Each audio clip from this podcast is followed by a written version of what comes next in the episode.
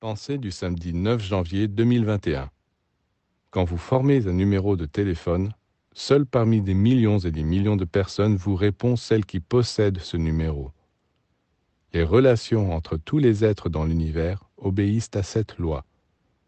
De même qu'une personne vous répond quand vous formez son numéro, de même une entité déterminée entre en communication avec vous parce que vous avez émis une pensée qui vibre à l'unisson avec elle une relation s'établit entre vous et l'être ou le lieu sur lequel votre pensée s'est fixée.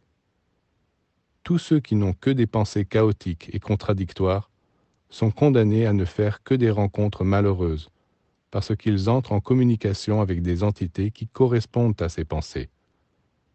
C'est pourquoi il est très important d'avoir dans sa tête une idée céleste, car elle attirera magiquement tous les êtres et les éléments qui contribueront à la réaliser une idée sublime dans la tête, c'est comme un écriteau qui annonce aux esprits ténébreux. Chien méchant, occupé, on ne reçoit pas, et ils n'osent pas entrer, tandis qu'elle est une porte ouverte pour tous les esprits lumineux.